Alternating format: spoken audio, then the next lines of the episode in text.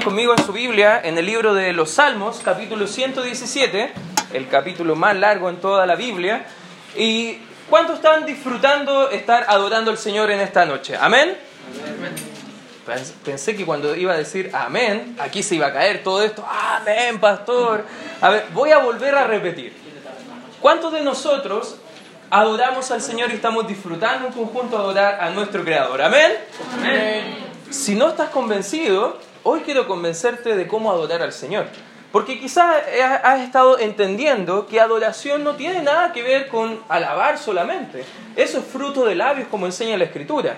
Tampoco adoración es simplemente estar en un momento de éxtasis mientras que los músicos están cantando, las la luces están medias tenues y tú estás como casi emocionado, en especial con el calor, entrando a un éxtasis casi de, de alucinar, viendo cosas. Eso no es adoración bíblica.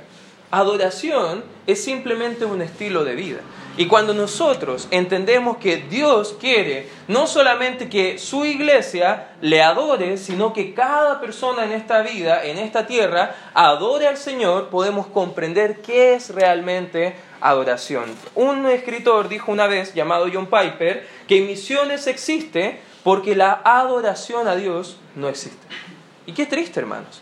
Qué triste que hoy en día hay personas que están adorando a otra cosa, a otro sistema, a otras personas, pero no están adorando al Creador. Y fíjate cuál es el deseo, el corazón de Dios, acá en el libro de los Salmos capítulo 117, porque algunos creen, bueno, misiones, misiones es algo que inventó la iglesia cuando vino Jesús. No, eso no es la verdad. Misiones es el centro del corazón completo de Dios, es cómo está latiendo por amar al mundo, cómo Él está deseando que más personas puedan ser salvos. Y cuando entendemos que misiones no es una idea del Nuevo Testamento solamente, sino que siempre ha sido la intención de Dios salvar a pecadores, podemos entender qué es la verdadera adoración. Capítulo 117, versículo 1 dice, alabada a Jehová solo la iglesia.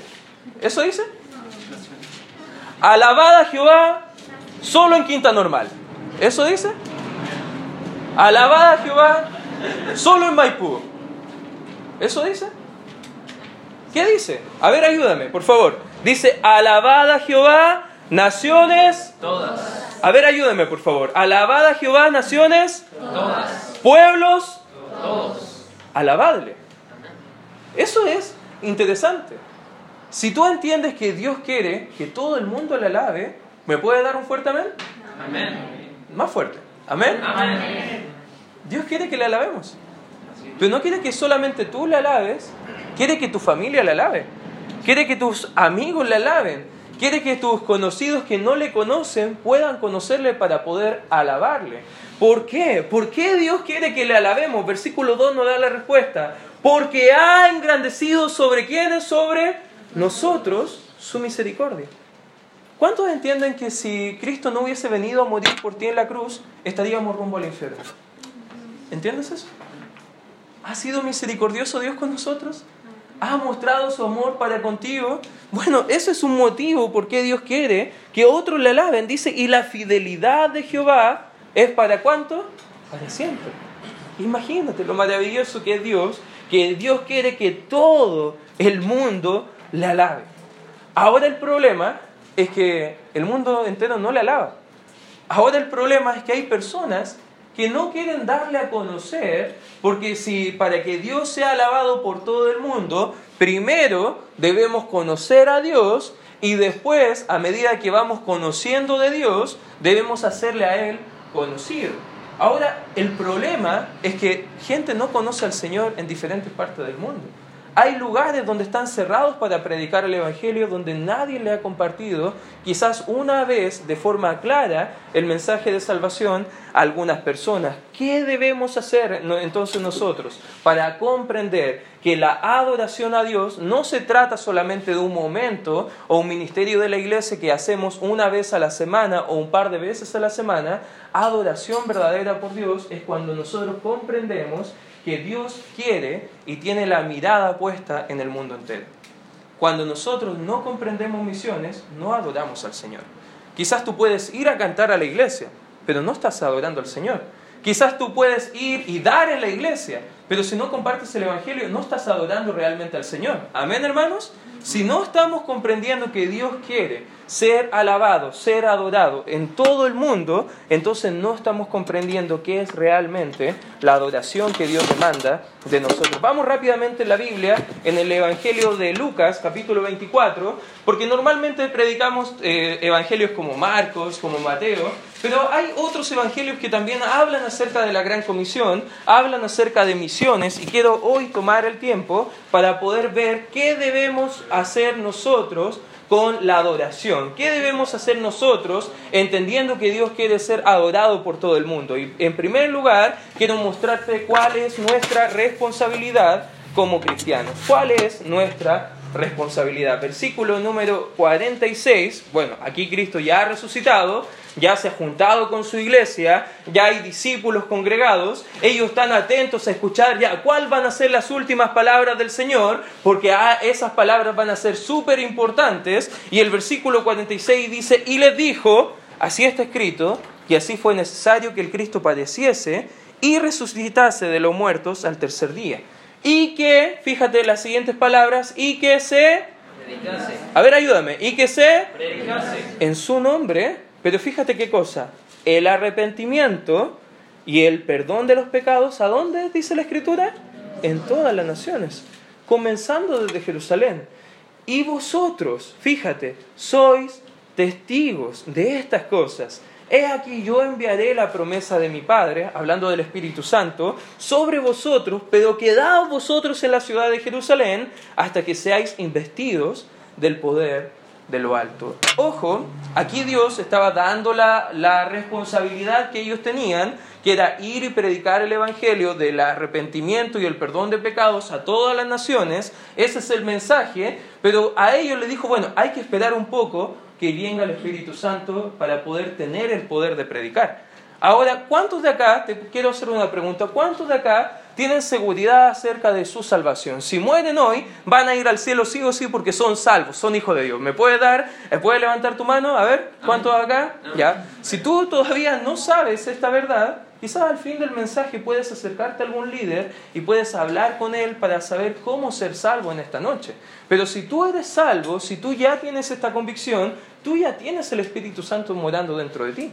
Por ende, tú ya tienes el poder para predicar el Evangelio, tú ya tienes la facultad, ya que está bien de moda la palabra, tú ya estás empoderado del Espíritu Santo, o sea, ya tienes el poder para ir a compartir el mensaje de salvación a otra persona. Ahora la pregunta es, ¿qué estamos haciendo con nuestro deber de hacerlo? ¿Estamos haciendo llegar el mensaje del Evangelio a más personas? ¿Sabes que este mensaje, según lo que vemos en el versículo 46, no es un mensaje social, no es un mensaje de justicia social, aprovechando que está de memoria, no es un mensaje ecológico, que debemos cuidar el mundo porque Dios viene, no, ese no es el mensaje, tampoco es un mensaje psicológico, que Dios viene para que tú te sientas bien, para que tú estés correcto, para que tú te sientas como un campeón, como te enseñan algunos predicadores. Eso no es el mensaje, tampoco es un mensaje que tú debes ser pobre para ir al cielo. Eso no lo habla la escritura. Esos tipos de mensajes son mensajes que están distorsionados. El mensaje claro en el versículo 46 es que Cristo murió, fue sepultado y resucitó al tercer día. Estábamos cantando Día Glorioso. Me encanta esa canción. ¿Y sabes por qué me encanta? Porque es el Evangelio. Y Cristo vino a morir por nuestros pecados. Y no solamente por los nuestros, sino por los de todo el mundo. Y Él quiere, su deseo es querer salvar a más personas. Segunda de Pedro capítulo 3, versículo 9 dice que Dios está siendo paciente con nosotros. ¿Sabes por qué? Porque Dios no quiere que nadie perezca, sino que todos procedan al arrepentimiento. ¿Cuántos entienden que cuando la Biblia dice todos, significa todos? ¿Amén? Amén. Todo el mundo. Y hasta que no entendamos eso, no vamos a adorar a Dios de la forma correcta.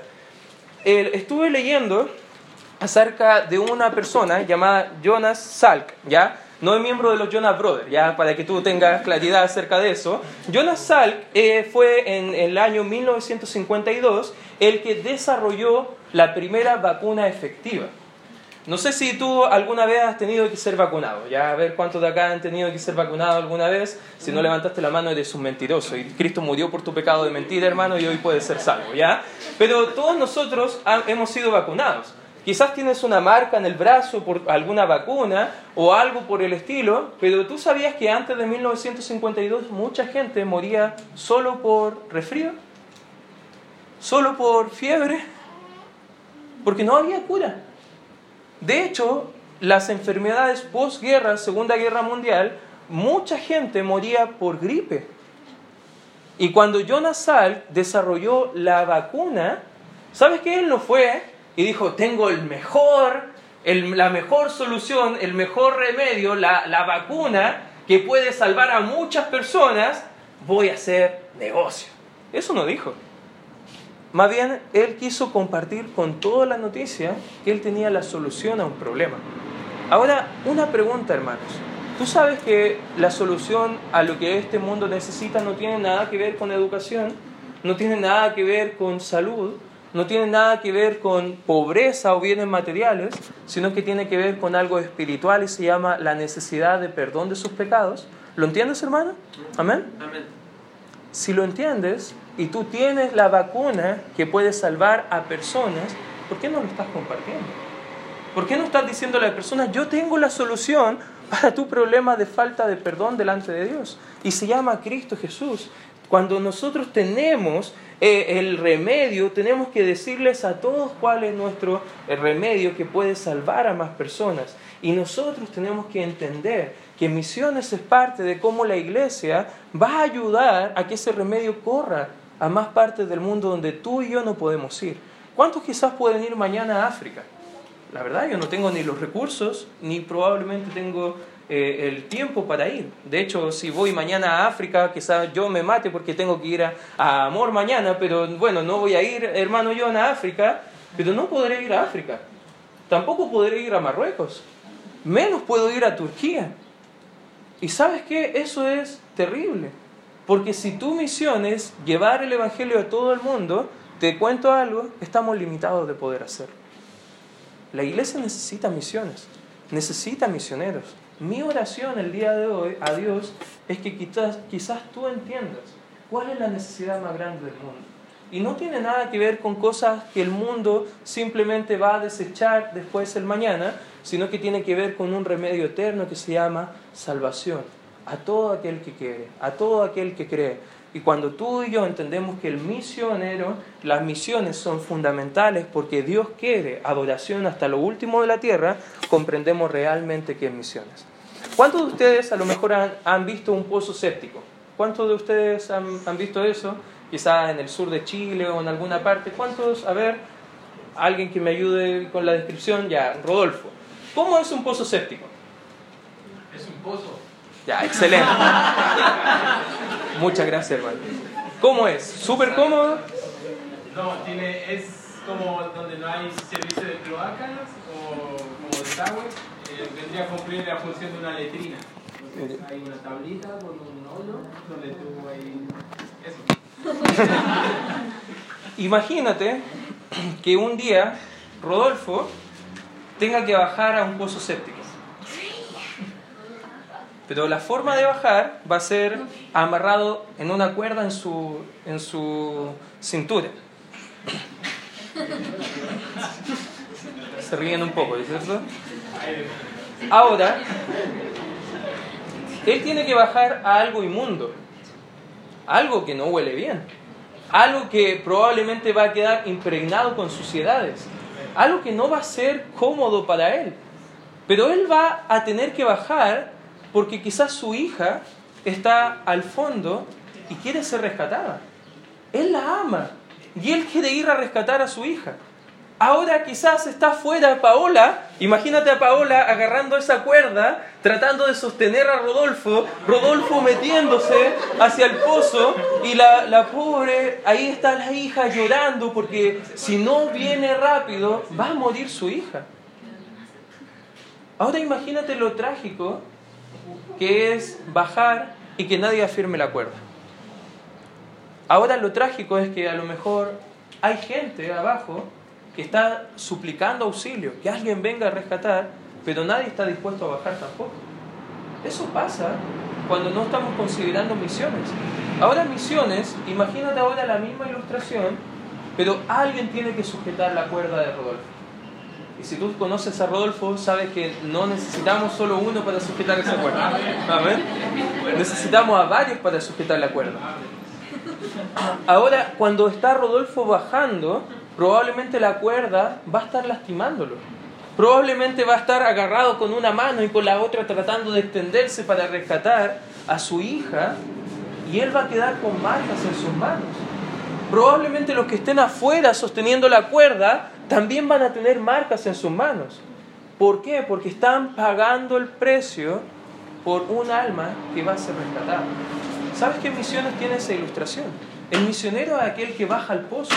Nosotros somos los que estamos sosteniendo la cuerda a través de nuestras oraciones, a través de nuestro dar. Pero sabes que todos nosotros, si estamos haciendo la obra del Señor, en cuanto a misiones, va a dejar marcas en tus manos, como las que dejó en las manos de Cristo.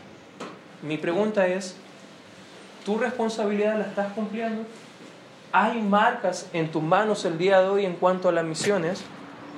Porque quizás va a ser fácil para ti si estás yendo con tu familia a la iglesia, tú puedes pensar, bueno, mis papás están dando misiones, yo cumplo mi parte porque mis papás están dando. Como jóvenes pensamos así, pero si tú me mostraras tus manos, habría marcas, habría marcas de ayuda a personas que están yendo al campo misionero. ¿Cuánta responsabilidad tienes en tus manos? Tus manos deben estar marcadas por el esfuerzo que estás dando a poder llevar gente al campo misionero. Y sabes que mientras que hablo, lo más probable es que el Espíritu Santo esté hablando con algunos acá presentes y esté diciéndote, quizás tú debes bajar. No debes solamente mandar a otro, tú debes bajar a rescatar esas almas. Tú tienes que ir a lo mejor a un país que no esté alcanzado.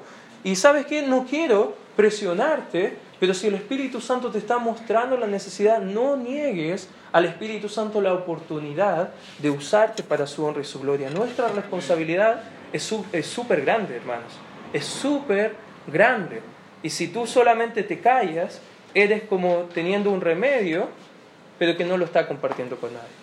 Es como que está diciendo, hay alguien al quien rescatar, pero bueno, yo no me voy a involucrar. Yo no estoy dispuesto a marcar mis manos, a pagar el precio. ¿Sabes qué? En segundo lugar, ¿qué nos muestra este pasaje? No solamente nos muestra nuestra responsabilidad, pero en segundo lugar nos muestra nuestra oportunidad.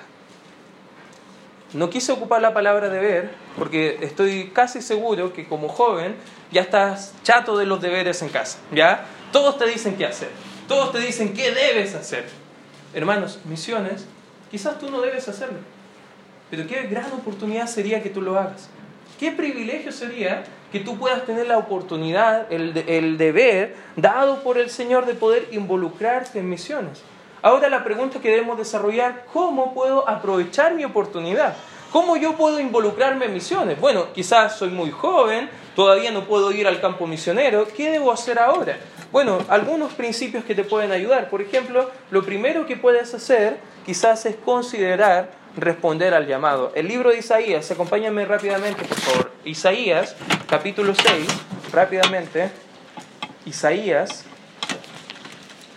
capítulo 6, en el contexto, el profeta está teniendo una visión del Señor, está mirando cuán grande es Dios, ve la majestuosidad de Dios, ve que hay ángeles, serafines, rodeando el trono del Señor, cubriendo sus ojos por la santidad del Señor, y él está comprendiendo cuán pecaminoso es y cuán grande es el Señor y cuánta gente adora al Señor y que él merece ser adorado, pero lo interesante es que dentro de todo este cuadro de completa adoración vemos que Dios hace una pregunta. Y el versículo 8 dice, después oí la voz del Señor que decía, ojo, no le decía a él, estaba diciendo abiertamente a cualquiera que quisiera escuchar. Y fíjate el 8 dice, ¿a quién enviaré?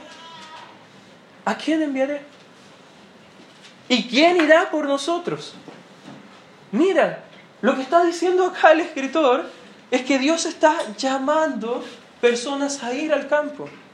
Está anhelando obreros. Está haciendo la pregunta abierta. ¿Quién quiere aprovechar esta oportunidad de ayudar a que mi adoración pueda llegar hasta los confines de la tierra? Quizás tú puedes estar ahí pensando, si Dios te dijera esa pregunta a ti, ¿qué responderías? Responderías, Señor, tengo que terminar el cuarto medio. Señor, déjame terminar la universidad y conseguir un trabajo. Señor, déjame casarme primero. ¿Qué responderías tú? Fíjate lo que respondió acá el profeta, versículo 8 nuevamente, dice, entonces, ¿qué dice? Respondí. Fue algo personal. Fíjate, respondí yo. Heme aquí, envíame. Si entiendes que Dios está llamando obreros, ¿qué tan dispuesto estás de ir tú? Está bien. El hermano John va a abrir una iglesia. Voy a orar por el hermano John. Sí, pero ¿qué tal de ti? El hermano Rodolfo dejó su país, dejó su ciudad en el norte para venir a trabajar acá a Santiago. Qué bueno que él vaya. Pero ¿qué tal de ti? Pero, pastor, yo soy una, una señorita. Quizás yo no puedo ser pastora, yo no puedo ir al campo misionero como misionera. Pero ¿estás dispuesta a ir por lo menos? ¿Estás orando a Dios por un varón que sí quiera ir para que tú también puedas acompañarle? ¿Cuántos responderían en esta noche si Dios estuviera haciendo la pregunta, ¿a quién enviaré? ¿Quién irá por nosotros? ¿Cuántos podrían responder como Isaías, heme aquí, Señor, envíame a mí? No importa los demás, yo sí quiero ir. Yo sí quiero ir a hacer tu obra, a hacerte más conocido a donde tú quieras enviarme. Uganda, ahí voy a ir. Norte de África, allá voy a ir. China, hay hartos chinos que evangelizar, allá voy a ir. Amén, hermanos. Es una oportunidad que podemos aprovechar. Y si nadie alguna vez te ha mostrado la necesidad de involucrarte, yo quiero mostrártela, porque es una forma de aprovechar la oportunidad. Otra forma de aprovechar la oportunidad la encontramos en el libro de Mateo. Acompáñame rápidamente ahí, Mateo capítulo 9. Vemos pocas oraciones de Dios, peticiones de oraciones de Jesús en la Biblia, pero es interesante que cuando Cristo dijo, oye, ayúdame orando por una cosa, fue por misiones. Fíjate lo que dice el libro de Mateo capítulo 9, a partir del versículo 35 para dar contexto. Recorría Jesús todas las ciudades y aldeas enseñando la sinagoga de ellos y predicando el Evangelio del reino y sanando toda enfermedad y toda dolencia en el pueblo. Pero fíjate el 36, y al ver las multitudes, tuvo, ¿qué dice? Compasión. Tuvo compasión de ellas, porque estaban desamparadas y dispersas como ovejas que no tienen pastor. Entonces dijo a sus discípulos, a la verdad la mies es mucha, más los obreros, pocos. Qué triste realidad que en los tiempos de Jesús los obreros eran pocos y el día de hoy siguen siendo pocos. Qué triste que a pesar de que hay una multitud alabando y adorando al Señor, aún así cuando Dios muestre la oportunidad de quién puede ir, aún sigan siendo pocos. Qué triste, hermano. Y fíjate qué dice el Señor en el 38. Rogad. ¿Sabes que esa palabra me rompe el corazón? Imagínate el Dios eterno, creador de los cielos y la tierra, el todopoderoso Señor, el que solamente dice las cosas y sucede, que esté suplicándonos. Por favor, por favor, rogad pues al Señor de la mies que envíe obreros a su mies. ¿Te imaginas a Cristo llorando, de rodillas, suplicándote? Por favor, anda tú. Por favor, ora para que alguien vaya. Por favor, ora porque hay gente yendo al infierno en este mismo momento. ¿Puedes entender la urgencia? Quizás tú no vas a ir, pero ¿qué estás haciendo con tu oportunidad de orar para que alguien vaya? ¿Cómo estás a lo mejor respondiendo a esa oración del Señor para quizás que ores para que de tu iglesia local alguien salga a predicar el Evangelio a otro lado del mundo? ¿No es algo loco, hermanos? Solamente necesitamos una persona dispuesta, una, para que diga, Señor, haz con mi vida como tú quieras. Y yo voy a ir y predicaré el Evangelio a donde tú quieras que yo lo predique. Pero ¿cuántos están orando por eso? Sí, pastor, yo estoy orando las conferencias de misiones, una vez al año. La idea de rogar es algo constante, es algo con, con total fervor, es con mucha intención, con mucho deseo. ¿Alguna vez tu mamá te ha dicho no a algo y tú le dices, pero por favor mamá, yo quiero eso, yo quiero, no sé, salir? Por favor, voy a ir y voy a volver. Por favor, por favor. Y estás rogando insistentemente una y otra vez para que te concedan algo. No es orar una vez. No es orar a la, a la ligera. Es rogar. ¿Cuánto estamos rogando por misiones? ¿Cuánto estamos yendo al, al, lugar donde publican en la iglesia acerca de misioneros? Tomamos el tiempo para leer la carta misionera y orar por esos misioneros que están yendo a algún lugar. Si tu iglesia está apoyando misioneros, ¿cuántos están tomando el tiempo para orar por los misioneros que apoya tu iglesia? ¿Cuántos están orando para que tu iglesia pueda tener el sustento económico para apoyar a más misioneros? ¿Sabes qué? Si tú no estás orando, no estás adorando. ¿Lo entiendes? Si tú no estás yendo, no estás adorando. ¿Lo entiendes? Porque Dios quiere que su adoración corra hasta lo último de la tierra. Una tercera forma que te puedes involucrar en misiones. Fíjate lo que dice el libro de Segunda de Corintios. Corre conmigo rápidamente ahí. Segunda de Corintios, capítulo, capítulo 8. Ya se me está acabando el tiempo, así que vamos a correr de aquí en adelante. Segunda de Corintios, capítulo 8. Versículo 1 dice, Asimismo, hermanos, os hacemos saber la gracia de Dios que se ha dado a las, a las iglesias de Macedonia, que en grande prueba de tribulación, la abundancia de su gozo y su profunda pobreza abundaron en riqueza de su generosidad.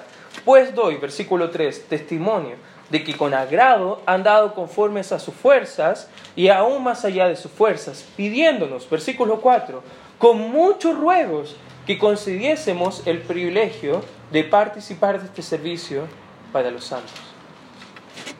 ¿Qué está pasando acá? Pablo viene a una iglesia muy pobre, está hablando de misiones, está hablando ya, ¿quién quiere ir? Y quizás hay algunos de la iglesia que dicen, yo quiero ir, pastor. Qué bueno, venga, ya, vamos a, prepararnos. Ya, ¿cuántos pueden orar? Amén, pastor, estamos dispuestos a orar. Y el pastor tiene que hablar del dar. Y él, mejor, como ve la pobreza, ve la necesidad, no quiere predicar del dar, porque no quiere lastimar a esa iglesia. ¿Y sabes qué? Parece que el pastor se está yendo sin hablar de la necesidad del dar, pero la iglesia está suplicándole, está rogando, por favor dame el privilegio, dame la oportunidad. Yo quiero también dar, no tengo mucho, pero quiero dar. Quizás no puedo dar lo mismo que mis padres, quizás no puedo dar lo mismo que el hermano empresario, pero yo quiero dar lo que me duele. Lo que Dios puede quizás hacer con esto poco, una gran obra en la vida de un alma. ¿Sabes qué? A la edad de 13 años, cuando entendí esta verdad del dar, comencé a participar en el dar en la iglesia. Mis papás eran de los que me daban 500 pesos diarios. En ese tiempo, cuando yo era joven, hace muchos años atrás, eh, 500 pesos era casi una millonada, ¿ya? Con 100 pesos podías comprar muchas cosas, ¿ya? Eso era maravilloso, ¿ya? Podías comprarte un capo con 100 pesos, imagínate, ya ahí de aquí para arriba. Con 150 unas papitas de esas que están llenas de aire hoy en día, ya ah, en esos tiempos te las podías comprar con harta papa, ya no, no, no algo poquito. O sea, lo que yo hacía con esos 500 pesos, tomaba 300 y guardaba 200. Todos los días. Y cuando llegaba el día domingo y tenía que darme ofrenda, daba 500 pesos al diezmo y ofrenda y daba 500 pesos a misiones. Todas las semanas. Tú puedes decir, pero eso es súper poco. ¿Qué va a hacer Dios con mil pesos? Nuestro dinero no es tan importante. Dios puede hacer maravillas con lo poco. Amén, hermanos. Pero ¿cuán obediente está siendo? A veces algunos jóvenes critican y dicen, pero pastor, yo no tengo plata, usted me pide plata. Pero tienes plata para ir al McDonald's. Tienes plata para el Uber. Tienes plata para salir con los amigos. Para comprar juegos. ¿Por qué no aprovecha esa plata para glorificar al Señor? Amén. Soy obediente. Yo a los 13 años comencé a dar y de ahí he sido fiel hasta el día de hoy. Si Dios me, bendice con más, voy a dar más. Si Dios me quita lo que tengo, voy a seguir dando. Porque no depende de cuánto tengo, depende de cuánto yo quiero adorar al Señor también con el dar. Y cuando damos a misiones, no te puedes imaginar lo que puede hacer tu ofrenda en el campo misionero. Imagínate, si cada uno de estos jóvenes tomara el desafío de dar mil pesos, no sé cuántos somos en esta sala, alrededor casi de 50 si no me equivoco, ya podríamos apoyar a dos misioneros más. ¿Te das cuenta que una gota y otra gota pueden quizás con constancia llenar un vaso? ¿Por qué no estás participando en el dar? Te quiero animar, considéralo. Puedo participar en la obra al dar, mira lo que dice el libro de Filipenses, rápidamente, corre conmigo al libro de Filipenses capítulo 4. Filipenses capítulo 4, versículo 15. Dice, y sabéis también vosotros, oh filipenses, que al principio de la predicación del Evangelio, cuando partí de Macedonia, ninguna iglesia participó conmigo en razón de dar, recibir. Qué triste realidad. Muchos misioneros quieren ir al campo misionero, van a predicar a iglesias y lo triste es que las iglesias no tienen cómo dar. Qué triste. Pero fíjate la actitud de la iglesia en Filipos. Dice, pero ustedes, sino vosotros solos. Imagínate cuánto sustento necesita un misionero. Filipenses dijo, todo lo que necesite Pablo, nosotros queremos darlo. No queremos ver el precio, nosotros queremos pagarlo, independiente cual sea. Y seguimos leyendo, y fíjate lo que dice el 17. No es que busque dádivas, dice el apóstol Pablo, sino que busco fruto que abunde en vuestra cuenta. Cuando tú das a la obra del Señor en cuanto a misiones, ¿sabes qué? Tú estás llenando tu, tu alcancía en el cielo, por así decirlo un día cuando estés en el cielo y veas a gente que misioneros han ganado con el dinero que tú enviabas mes tras mes al campo misionero, quizás tú vas a conocer cara a cara a alguien que fue salvado por la obra del misionero. Probablemente esa alma en el cielo te va a agradecer, porque si no hubiese sido por tu dinero, ese misionero no hubiese ido a salvar esa alma. Qué hermoso, hermanos. Son frutos que es no para la cuenta del misionero, es para tu cuenta. ¿Te das cuenta que tú puedes participar en misiones, pero ¿cuál es tu oportunidad? Puedes ir, puedes orar, puedes dar. ¿Sabes qué? Nosotros necesitamos comprender la realidad que nosotros podemos hacer posible misiones. Te quiero contar una historia y con esto quiero acabar.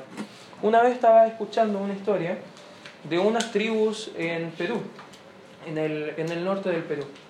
Y había un misionero trabajando con ellos, ese misionero tenía mucho, mucho rol social ahí, incluso convivía con esa, con esa tribu. ¿Y qué pasó? Que hubo un día donde el misionero estaba muy enfermo, pero muy, muy enfermo. Él se había contagiado meningitis, no sé si tú has escuchado de esa, de esa enfermedad. Él estaba bien enfermo. Ahora una dama de esa tribu se acercó a la esposa del pastor y le dijo, por favor, le ruego, le ruego que haga todo lo posible porque mi hija se está muriendo y tengo que llevarla a, un médico. Y no había una forma directa a través de auto o a través de avión, tenían que tomar canoa y a través del río cruzar todo un tramo y luego tomar un auto para recién ir al hospital. Y estaba muy enfermo ese misionero. ¿Qué pasa? Por ver la urgencia, él se para de, de igual forma y, en cierta forma toman la canoa, van avanzando, llegan hasta un punto y cuando ya se están bajando de la canoa, la, la dama ve que no hay cara de nada, indiferencia total, y le pregunta al misionero, ¿qué pasó? Mi hija murió. El misionero se quebró su corazón. Dijo, quería hacer todo lo posible para salvar a esa persona. Y mientras él se estaba lamentando en una esquina, vio que la dama estaba tirando la hija al río sin lágrimas y ya estaba dispuesta a continuar con su vida. cuando yo estaba escuchando eso pensaba, qué rabia. ¿Cómo un misionero puede dedicar toda su vida para ir a trabajar con gente así? Gente que no siente nada, gente totalmente indiferente, gente que no valora un alma. ¿Cuántos sienten impotencia al escuchar esta historia? ¿Qué pasa? ¿Tú sabes que también debemos sentir impotencia con nosotros mismos porque sabemos que almas están rumbo a la muerte y no hacemos nada. El predicador te dice, predica el Evangelio, anuncia el mensaje de Cristo. Y cuando alguien muere, te lamentas. Pero sabes que al pasar dos o tres días, continúas como tu vida como si nunca hubiese ocurrido. Qué triste, hermanos. Porque si queremos que Dios sea alabado, sea adorado hasta lo último de la tierra, no lo va a hacer con personas indiferentes. Hermano, hoy te quiero llamar a una sola cosa. Deja tu indiferencia por las almas. Deja que Dios haga una obra en ti. Ya vemos cuál es nuestra responsabilidad. ¿Cuál es? Predicar el mensaje del Evangelio hasta lo último de la tierra. ¿Qué cumple ese mensaje? Un cumple el mensaje de predicar arrepentimiento para con Dios y perdón de pecados que lo da la sangre del Señor Jesucristo. Ahora, ¿cuántos de ustedes quizás querrán tomar la oportunidad de involucrarse? Habla con tu pastor, habla con tu líder de jóvenes, porque sabes que nosotros podemos hacer algo para que el mundo sea alcanzado. Hay un lema que por eso nos pusimos la mayoría de iglesias acá representadas, NG. ¿Y cuál es ese lema? Es que queremos que en nuestra generación sea predicado el Evangelio de Jesucristo hasta lo último de vida. ¿Crees el lema de tu iglesia? ¿Crees en NG? Prediquemos el Evangelio. Tomemos la responsabilidad. Vamos a orar. Gracias Señor por este tiempo que estamos estudiando tu palabra. Te pido que despiertes una pasión